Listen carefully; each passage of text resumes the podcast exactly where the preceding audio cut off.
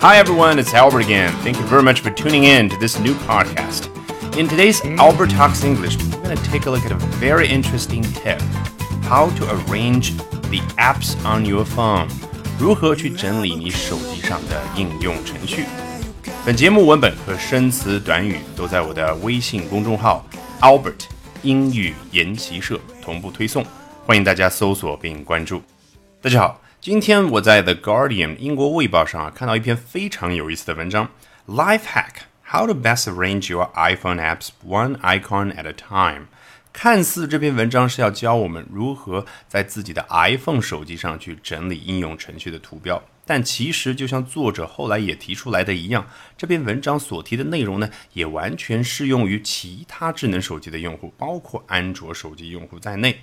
开头的这个 life hack，大家千万不要以为这个 hack 跟黑客攻击有什么关系，完全没有。life hack 已经成为英文当中一个固定的搭配的词组，意思就是生活小窍门。为什么会有这样的一个意思呢？hack 它作为动词来讲呢，有砍，也就是砍东西这样的一个意思。那你可以想象啊，hack 就是把生活当中杂乱的。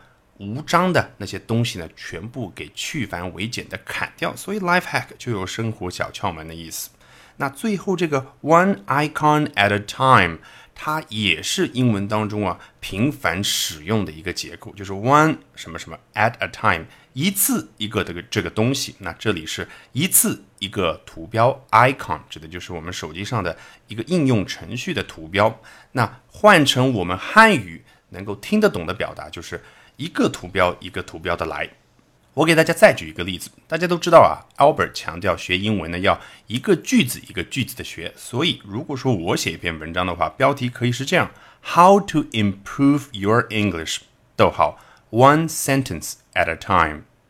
文章一开头，作者就介绍到说，之前啊，他花了很多的心思，尝试各种各样的办法，更好的去整理自己 iPhone 手机上的应用程序图标，但结果呢，都不是那么的令他满意。所以后来他就想了另外一套更加简单的、不需要动脑筋的方法，是什么呢？So for the past couple of years, I've abdicated all responsibility for the decision making. 好，在过去的这两三年的时间当中，我 abdicate，他用了 abdicate 这样一个非常正式的去表达推卸责任的那个推卸的动作的词。abdicate 的另外一个意思就是女王啊、皇帝退位啊。比如说前不久英文媒体去报道日本天皇。提前退位的时候呢，就用到了 abdicate 这样的一个词。好，他在过去的这两三年时间当中呢，就把关于 decision making 做决策方面的所有的责任都推卸掉了。好，他做了什么事情呢？And instead 就交代了，instituted a system，他建立起这样的一个系统、一个体系。冒号后面说明，every time I tap on an app to open it。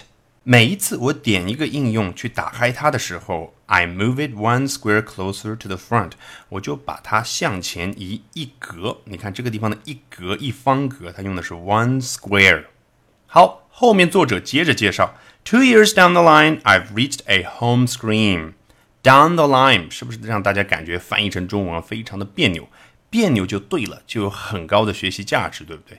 你看这个 down the line 有没有一种沿着一条跑道往前跑的感觉？如果他说 two hundred meters down the line，指的就是已经跑了两百米下来了。所以 two years down the line 就相当于我们中文里所说的，就这样两年下来了。好，两年下来之后，I've reached a home screen，我到达了这样的一个主屏幕。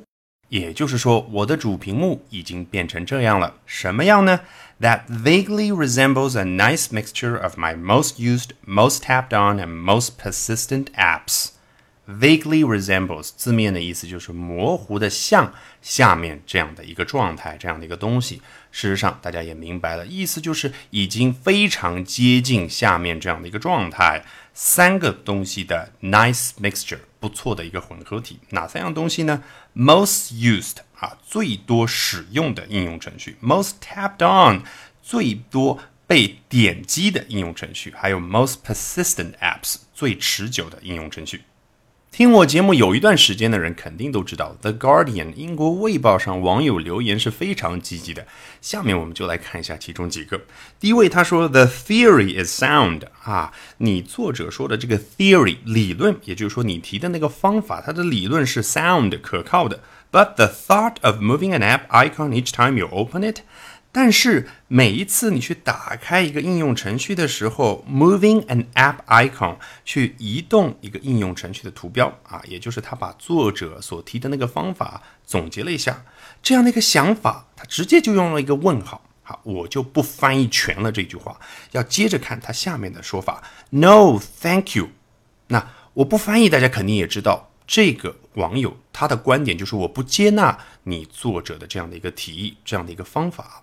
但是真正大家要学习的是什么？是前面那句话 the thought of something，然后问号后面 no thank you 这样的一种转接，这样的一种语气和情绪上的一种连贯性啊，这种东西是只可意会不可言传。你要通过大量的去阅读、去听，才能够渐渐的去熟悉起来。好，接着看，It could be a nice feature if Apple develops a way to sort by usage。这个 sort by 什么什么，就是按什么什么东西来排列啊！相信大家在网购的过程当中都不陌生，按销量啊，按各种各样的指标来排列。事实上，如果你去访问国外的一些购物网站，比如说 Amazon 亚马逊呢，你也会看到相似的一些下拉菜单的选项。那这里他说，如果苹果能够开发出这样的一个功能，那就是一个 a nice feature 好的功能。什么样的功能啊？就是按照 usage 按照使用量来排列这些应用程序的图标。下一位，Alex Hearn，I'm shocked to see that The Guardian isn't on your first homepage。啊，很显然他眼睛比较尖。Alex Hearn 就是这篇文章的作者，他要说，哎，作者同志啊，我非常震惊的看到 The Guardian 英国卫报，也就是你自己工作的这个公司，它并没有出现在你手机的 first homepage 主屏幕的第一页。Does your editor realize this？你的编辑意识到这一点了吗？下一位，uninstall everything and start again from scratch。uninstall 就是 install 它的反义词，卸载的意思。卸载每一件事情，那就是把所有的应用程序都卸载掉，然后从头开始。start from scratch 就是从零开始，从头开始的意思。You should be able to live with no more than two dozen apps。在他看来啊，只要有二三十个 apps 就够用了。下一个。Apple product users, I'm praying for you。苹果产品的用户们，我替你们祈祷。一听就知道这个人他不喜欢苹果的产品，他也不用苹果的产品。下面一个，The one thing I miss on iPhone that I had on my Sony Xperia is it would list apps by usage。开头的这个 The one thing 有两处补充说明，第一处是 I miss on iPhone。